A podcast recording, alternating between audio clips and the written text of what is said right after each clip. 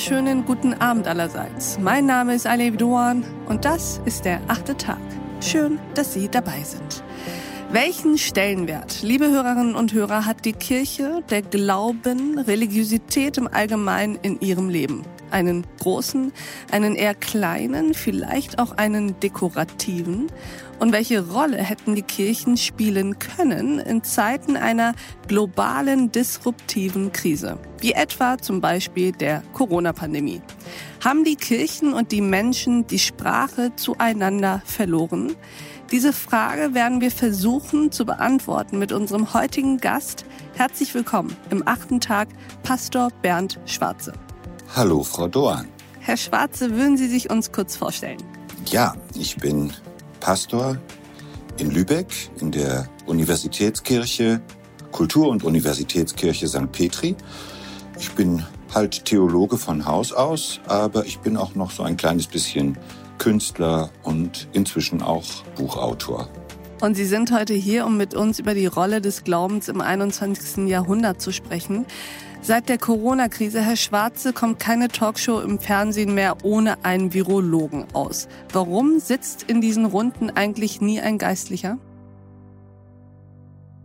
Das ist eine sehr gute Frage, denn mir ist das schon lange aufgefallen, dass die Kirche ziemlich ruhig geworden und gewesen ist die ganze Zeit. Und viele Menschen hätten es sich gewünscht, auch mal ein Wort von einer geistlichen Person zu hören. Ich habe mich sogar sehr aufgeregt vor einem Jahr, als es zum ersten Mal in einen Lockdown ging, dass also leitende Geistliche nichts Besseres zu tun hatten, als einzufordern, dass es ein Grundrecht auf Religionsausübung gäbe und von daher Gottesdienste nicht gesperrt werden dürften. Mhm. Aber wenn das alles ist, was man zu dem Thema zu sagen hat, dann ist es schon ganz schön traurig. Also als ginge es in der Religion, in der Begleitung und dem Trost von Menschen ausschließlich darum, dass sie sich am Sonntagvormittag versammeln dürfen. Mhm. Da muss doch viel mehr drin sein und davon habe ich viel zu wenig gehört. Der Glaube soll doch Halt geben, Herr Schwarze. Das habe ich mal gelernt. Glaube auch daran selbst. Selten haben, glaube ich, die Menschen so dringend Halt gebraucht wie in dieser Corona-Pandemie. Warum hat diese Krise eigentlich nicht zu einer Renaissance der Religiosität geführt? Vielleicht ist da etwas passiert. Vielleicht hat es sogar eine stille Renaissance gegeben, aber mhm. wenn, dann hat sie sich nicht in der institutionalisierten Religion abgespielt, sondern auf irgendwelchen kulturellen und spirituellen Spielfeldern jenseits davon. Ich glaube tatsächlich, dass die Religion in vielerlei Hinsicht verstummt ist und auch sprachlos geworden ist und vielleicht verlernt hat, Menschen noch so anzusprechen, dass sie gehört werden. Mhm. Da kann man sich natürlich immer beklagen, ja, und die Sender wollen uns nicht und das Fernsehen ignoriert uns. Ich glaube nicht, dass das passieren würde, wenn man wirklich mal mit einer originellen, klaren, vielleicht sogar etwas überraschenden Botschaft auftreten würde. Denn das Bedürfnis nach Sinnstiftung und Orientierung, das hat ja überhaupt nicht aufgehört. Mhm. Aber ich stelle fest, dass es Angebote gibt. Und ich meine jetzt nicht nur äh, irgendwelche esoterischen Zirkel oder all das, was da noch so an frei flottierender Religion uns umgibt, sondern ich glaube einfach auch, dass äh, es viele kulturelle Ersatzspielfelder gegeben hat. Also schaue man sich irgendwelche Serien an, ich weiß nicht, es läuft zum Beispiel auf Netflix eine nordische Serie, die heißt Ragnarök. Mhm. Und interessanterweise wird da eigentlich ein, ein Konflikt und auch etwas äh, Lebensbedrohliches für die ganze Welt abgehandelt und irgendwie gelöst und überraschenderweise in der Welt der nordischen Götter. Aber woran liegt es, dass eben diese Sehnsucht nach Sinnstiftung und nach einer gewissen Form der Transzendenz zwar noch vorhanden ist bei den Menschen, aber sich nicht so Bahn bricht, dass es in den klassischen Religionen und auch in den Institutionen, die dazugehören, ankommt? Also wo liegt da die Hemmschwelle, wo ist das Problem und auf welchen Seite liegt es eher, glauben Sie? Also man kann jedenfalls nicht die Öffentlichkeit dafür verantwortlich machen, dass sie nicht mehr bereit ist, irgendwelche Glaubenssätze zu akzeptieren und zu teilen. Mhm. Also da müssen wir Kirchenleute uns schon sehr an die eigene Nase fassen und uns fragen, was machen wir eigentlich falsch und vielleicht schon seit geraumer Zeit falsch. Es mangelt nicht einmal daran, grundsätzlich auch mal etwas anderes zu versuchen und eine neue Idee zu propagieren. Aber da stelle ich fest, das bleibt dann immer sehr oberflächlich. Da mm. wird dann irgendein kulturelles Angebot in der Kirche ein bisschen flotter und fluffiger und äh, vermeintlich äh, auch jugendlich zeitgemäßer. Mhm. Aber wenn sich das geistige Potenzial dazu nicht auch wandelt, wenn im Umgang mit Theologie und Religion nicht auch wirklich reflektiert wird, was sich seit der Aufklärung alles verändert hat, wie individualistisch, wie vielfältig einfach Religiosität geworden ist, dass sie sich einfach für eine Mehrheit der Menschen nicht mehr auf einige wenige Glaubenssätze verdichten lässt und dann wäre alles klar. Das ist mit Sicherheit ein Problem. Und ich glaube auch, dass vieles damit zusammenhängt, dass Pastorinnen und Pastoren in erster Linie ihre Aufgabe in der Versorgung ihrer Gemeinden sehen. Mhm. Und das heißt, da handelt es sich um deutlich kleiner werdende Versammlungen von Menschen, die sich aber noch ziemlich einig sind, mhm. dass sie das Gefühl haben, wir haben da was, wir haben da was Gemeinsames, was sich abgrenzt von allem, was uns sonst umgibt. Naja, und die fühlen sich dann möglicherweise in diesem kleinen Kreis auch geborgen. Aber dieser kleine Kreis hat dann eigentlich nichts Einladendes mehr für andere. Also ich lese manchmal in Tageszeitungen oder so irgendwelche Kurzandachten, mehr mhm. so in so einer Glossenform am Rande mhm. einer Lokalseite. Und da äußert sich dann eine Geistliche oder ein Geistlicher äußert sich da zu einer aktuellen Fragestellung. Mhm. Und ganz häufig wird erstmal das Problem entfallen gestaltet, mit dem wir uns gerade beschäftigen. Und dann kommt als nächstes so eine Art Antwort, die fängt an mit wir Christinnen und Christen glauben. Mm. Naja, toll. Und dann kommt irgendwas, was diese Christinnen und Christen dann glauben. Und das wird dann irgendwie die zwei Prozent äh, kirchlich Identifizierten, die das lesen, die werden auch da dann sehr glücklich sein, dass sie eine Wegweisung bekommen. Aber der unbefangene Normalleser denkt sich doch in dem Augenblick, ja, das ist aber schön für die Christinnen und Christen, dass sie das glauben. Und was ist mit mir? Ich weiß sehr genau, was Sie meinen. Um das mal in politische Begrifflichkeiten zu bringen, könnte man ja sagen, die Kirchen sollten aus ihrer Sicht eben nicht mehr kleine Nischenparteien sein, sondern müssten Volksparteien sein und versuchen, jeden anzusprechen? Naja, wir haben ja auch ein Problem mit den Volksparteien ja, genau. zur Zeit. Es gibt das ja eigentlich nicht mehr so. Und vielleicht stimmt da auch was überein, dass einfach auch diese volkskirchliche Idee, die noch ganz schön lange in Deutschland funktioniert hat, dass die auch allmählich abstirbt. Aber was soll anstelle dessen kommen? Wenn es also diese eine offene, liberale Stimme des Glaubens in der Öffentlichkeit nicht mehr gibt, die auch mhm. gehört wird und funktioniert wird, dann ist ziemlich klar, dass es eigentlich zu einer Art Sektenbildung kommt und auch, dass es zu einer Fundamentalisierung dieser Gruppen mhm. kommt. Und das, glaube ich, muss man nicht groß betonen. Fundamentalismus und Religion zusammengedacht ist eine absolut katastrophales Bündnis. Das habe ich mich nämlich auch gefragt, ob wir uns vielleicht einfach damit abfinden müssen, dass Religiosität in Zukunft einfach keine Rolle mehr spielen wird, dass das eben sowas ist, was es mal gab früher, so eine Art äh, kultische Bewegung und dass es das in Zukunft eben nur noch ganz, ganz vereinzelt in kleinen Gruppen gibt, auf die wir dann eher als Form von Sekten blicken.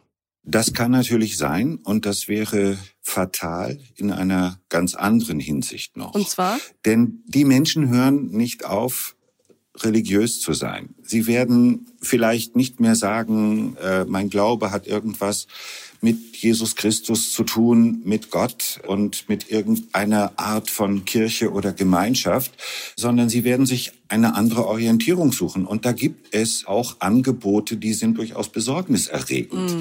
Ich bin ein großer Freund und Fan und Förderer von Wissenschaft, auch Naturwissenschaft. Ich habe hier als äh, Pastor der Universitätskirche auch sehr viel Kontakt zum Beispiel mit Medizinern. Und äh, ich finde es aber verblüffend, wie sich eine Gesundheits- und Langlebigkeitsreligion breit macht.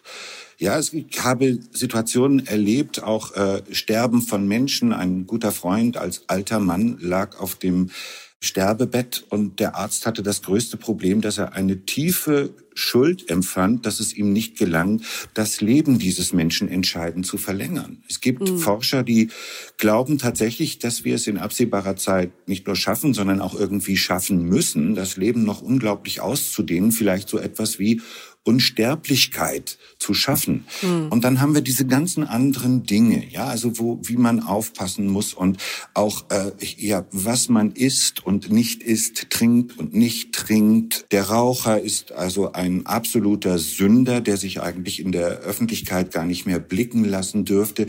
Äh, da sind ganz viele Wertevorstellungen mit äh, moralischen Zusammenhängen, aber auch so einer religiösen Überwelt, wozu das alles gut sein soll, verbunden. Mhm. Und es ist nicht die einzige Geschichte. Es ist ein uraltes biblisches Bild und ein Wort von Jesus heißt da, ihr könnt nicht zwei Herren dienen, Gott und dem Mammon. Mhm.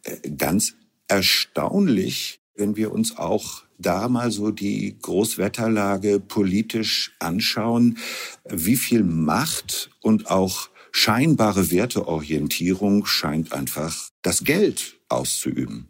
Ich wollte gerade sagen, Herr Schwarze, ganz ehrlich, also Gesundheitswahn und Langlebigkeitswahn als Ersatzreligion ist ja noch das harmloseste, was uns passieren Richtig. könnte. Also wenn Richtig. da gibt es ja noch ganz andere, ich sag mal Seelenfänger, die da unterwegs sind und die auch im Moment ganz schön viel Zulauf bekommen, ob es jetzt Verschwörungsmythologen sind, andere extremistische oder auch fundamentalistische Gruppierungen, die einen scheinbar religiösen Kern haben oder aber auch das, was Sie jetzt eben angesprochen hatten, die Frage dessen, wie gehen wir eigentlich mit Sekten um? Also was passiert, wenn wir etwas Verbindendes aufgeben und dann uns immer weiter in Partikularinteressen aufteilen? Eine absolut furchtbare Vorstellung, aber ich weiß auch gar nicht richtig, wie man das, wie man das vermeiden kann. Denn ich merke das ja auch in Gesprächen. Ich begegne ja auch oft Menschen, die mir nun besondere Geschichten der Sinnfindung und auch der Einbindung in irgendwelche Gruppierungen erzählen. Also ich sag mal so ein, eine triste Zusammenfassung könnte sein, Religion heißt, der Mensch will betrogen werden. Ich meine, das klingt jetzt sehr marxistisch und wahrscheinlich etwas ungewöhnlich aus dem Mund eines, eines Theologen, aber es ist ja so ungeheuer wichtig, in der Gegenwart überhaupt mindestens seit der Aufklärung. Es wäre schön gewesen, es hätte schon früher angefangen. Wir müssen unsere religiösen Sehnsüchte, wir müssen auch unsere ganzen Bedürfnisse nach Sinnstiftung und Orientierung, mhm. Da ist was Geheimnisvolles auf der einen Seite, aber wir müssen sie auch immer mit der Vernunft überprüfen und an der Vernunft messen. Mhm. Denn ansonsten ist ja wirklich fast alles möglich. Und äh, man muss ja äh, sich gar nicht groß umgucken zur Zeit, um also wirklich äh, mit Nachrichten konfrontiert zu werden, mit Überzeugungen von Einzelpersonen und ganzen Gruppen, wo man sich einfach nur fragen kann, wo haben die diesen Unsinn eigentlich her? Ja, wo sind die sozialisiert? Das kann doch nicht hier gewesen sein. Die Frage ist, wie kommen wir aus diesem Schlamassel wieder raus? Also wir sehen vielleicht beide und das sehen vielleicht auch unsere Hörerinnen und Hörer so, dass diese Sehnsucht nach einem höheren Sinn, dass diese Sehnsucht nach einer Art Kraft, die alles miteinander zusammenhängt, ob das jetzt der christliche Gott ist oder der jüdische oder der muslimische oder was ganz anderes, das gibt es also im Menschen und sie gehen davon aus, dass das auch nie aufhören wird. Und wie verbinden wir das jetzt mit Religiosität und mit Kirchen, die es ja nun schon einmal gibt? Und ich habe mich gefragt, ob sich der Habitus von Menschen, die für Kirchen, aber auch für andere Religionen arbeiten, nicht ändern muss. Denn letztlich ist es doch oft so, dass Menschen, die für religiöse Institutionen arbeiten, oft Antworten geben und Antworten geben wollen. Und ob das vielleicht eine Haltung ist, mit denen die scheinbar aufgeklärten, meistens aufgeklärten Menschen nicht mehr zurechtkommen und ähm, eben auch Antworten einfach nicht mehr so annehmen und muss, müssen Kirchen nicht versuchen, das zu anzuerkennen und zu sagen, okay, wir können keine Antworten mehr so richtig liefern, aber lasst uns doch gemeinsam Fragen stellen. Ja, ich glaube, das ist eigentlich der Schlüssel zum Beginn einer neuen, vernünftigen Bewegung. Mhm. Das haben Sie schon sehr, sehr schön formuliert. Mir geht gerade ein Zitat durch den Kopf, das jemand formuliert hat, der nicht gerade verdächtig ist, ein äh, Befürworter und Propagandist der Religion zu mhm, sein, mhm, nämlich Gregor Gysi. Ja kann es nicht wörtlich wiedergeben, aber er hat so etwas gesagt wie, kommt mir nicht mit eurem lieben Gott, ich werde auch ein Atheist bleiben. Aber wenn ihr mich fragt, können wir diese großartigen Kirchengebäude in den Städten erhalten, am Leben halten. Da bin ich sofort dabei. Mhm. Denn das sind Räume, die sind nicht einfach verzweckt dass da irgendwie mit Geld verdient werden muss oder dass sie einen, einen ganz klaren einzigen Wert haben, mhm. sondern es sind Orte der Begegnung, fantastische architektonische Meisterwerke, in denen Menschen sich gerne aufhalten und in denen sie sich begegnen möchten. Mhm. Für mich ist die Kategorie Raum und Räume schon mal ein ganz wichtiger Startpunkt. Mhm. Virtuelle Räume haben wir uns erobert, die digitale Kommunikation. Klar, wir leben damit. Ich klage nicht darüber, dass wir sie haben.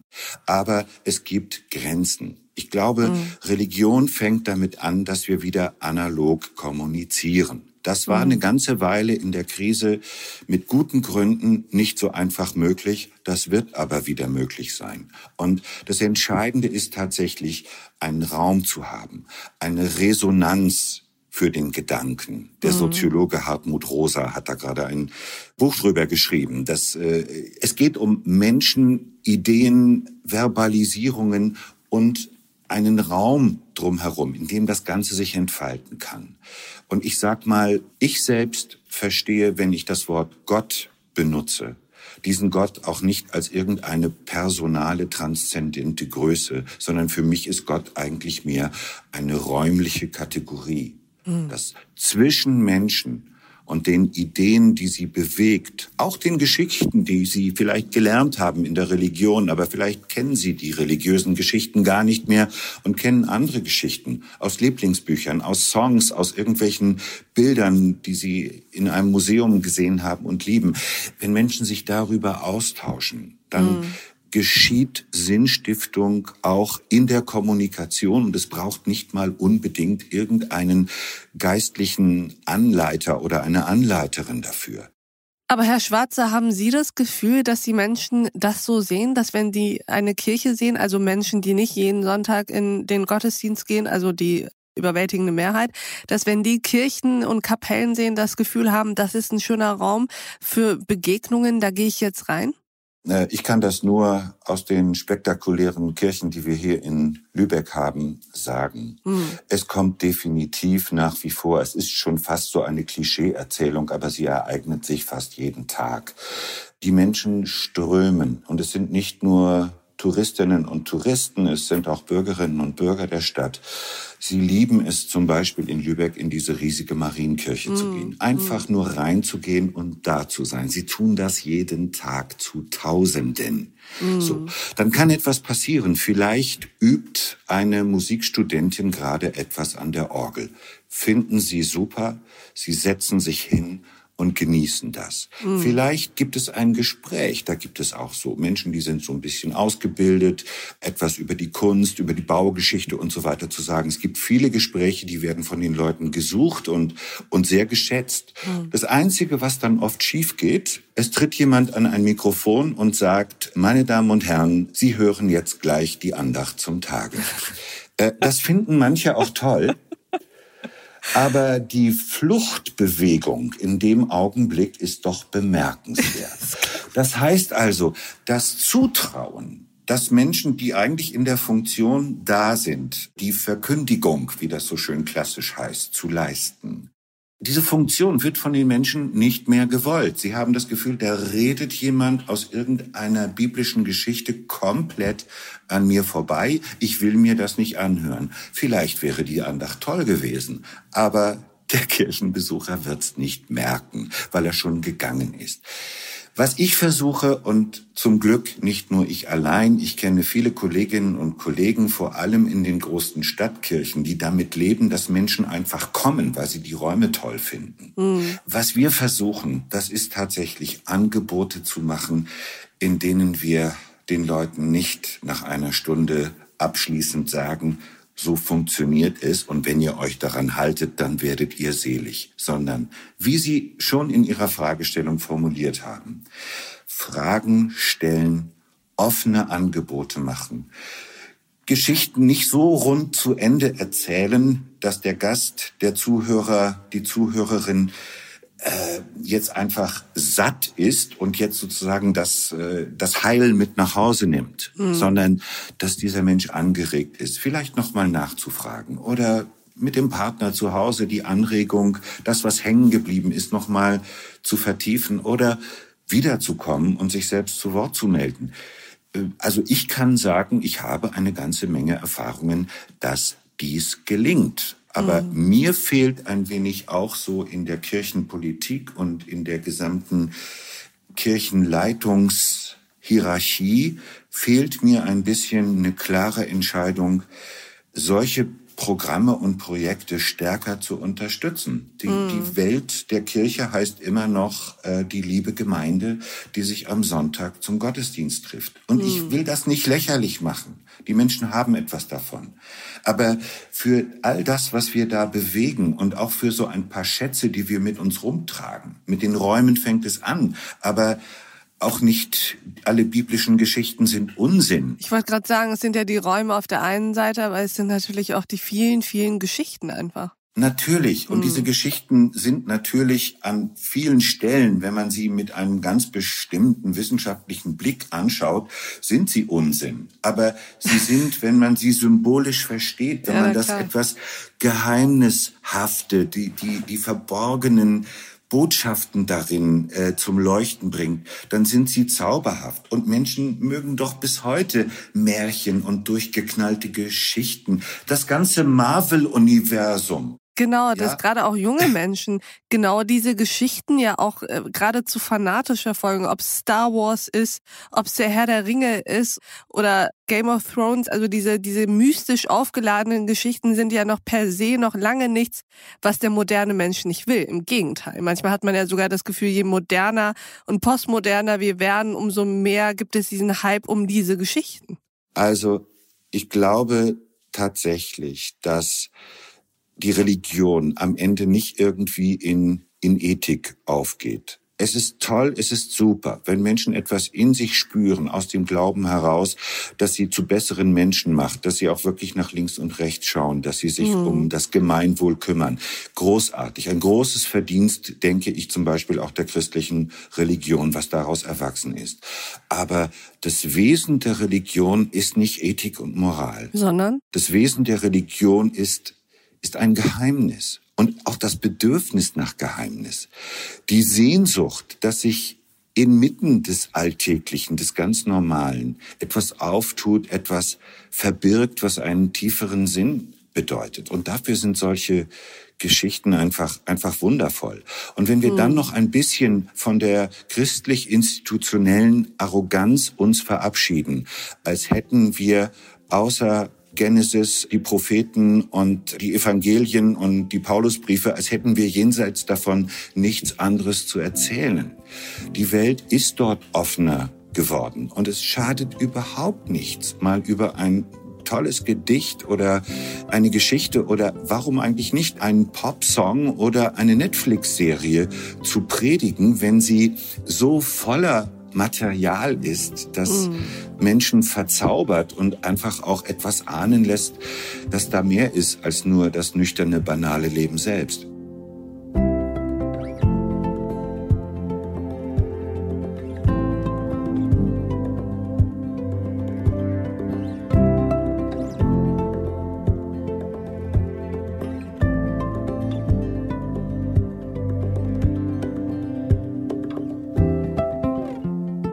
Wissen Sie, was mir in diesem Moment gerade einfällt? Es ist doch geradezu verwunderlich, dass sich so viele Branchen, ob es jetzt die Popkultur ist mit ihren Filmen und ihrer Musik, sich an den klassischen Religionen bedienen, aber die Religionen sich selbst total dagegen wehren, sich an dem Alltag und an der Moderne zu bedienen.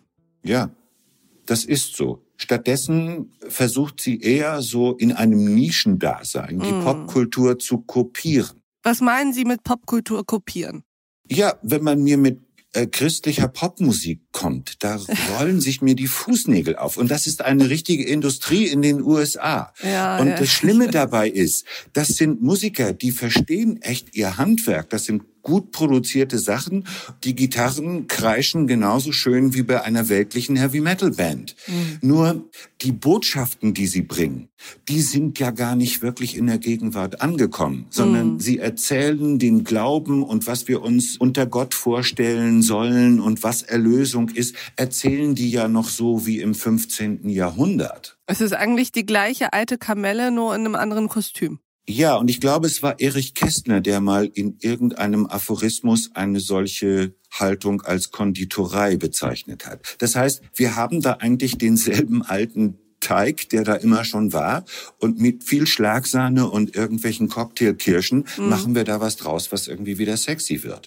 Herr Schwarze, eine letzte Frage. Was ist denn passiert und kann man das überhaupt noch rückgängig machen, dass so viele junge Menschen, ich bin jetzt nicht die allerjüngste, aber jetzt auch noch nicht besonders alt, vor allem aus meiner Generation, geradezu befremdlich reagieren und sich geradezu provoziert auch fühlen, wenn man sagt, man ist gläubig, gleichzeitig aber im nächsten Satz sagen, ja, ja, ich glaube an Karma und ich glaube auch an das Schicksal. Was haben die für ein Problem mit Gott?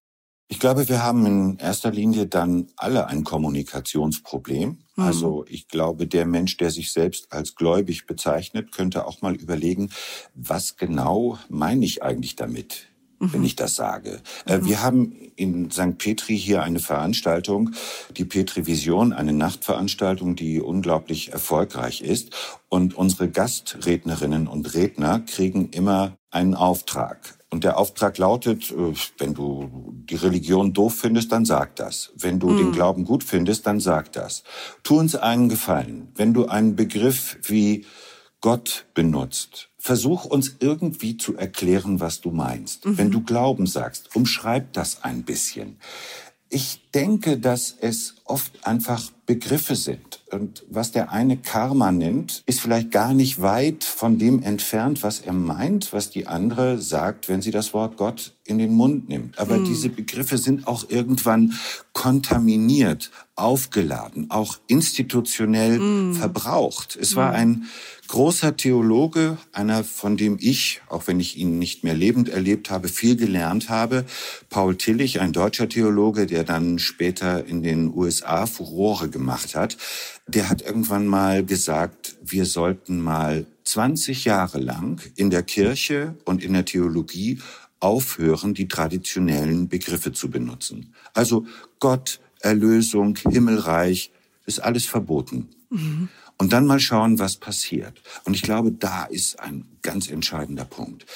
Was erleben wir? Worum geht es wirklich? Und machen wir es uns auch als diejenigen, die sich um Glauben bemühen und zum Beispiel ja wie auch ich, doch damit ringen, dem Ganzen äh, immer noch wieder was abzugewinnen. Machen wir es uns nicht zu einfach, wenn wir irgendwo einfach nur den Stempel draufsetzen mm. und sagen, das ist Gott, das ist Glaube, das ist Sünde, das ist Erlösung. Wir müssen anders erzählen. Wir müssen Erlebensweisen erzählen, Sehnsüchte erzählen. Und ich glaube, dann gibt es eine Chance, dass man auch in eine jüngere Generation hinein so etwas wie Glauben noch kommunizieren kann. Anders erzählen, vielleicht gemeinsame Fragen stellen und wieder die Sprache zueinander finden mit ganz viel Glück. Funktioniert das vielleicht mit den Religionen, dem Glauben und dem 21. Jahrhundert. Lieber Herr Schwarze, vielen Dank, dass Sie bei uns im achten Tag waren. Es war mir ein Vergnügen. Mir auch. Und ich hoffe auch Ihnen, liebe Hörerinnen und Hörer, vielen Dank fürs Mithören und Mitdenken. Und ich würde mich freuen, wenn wir uns im nächsten achten Tag wieder begegnen. Bis dahin, auf sehr, sehr bald. Ihre Alef Doan. Don't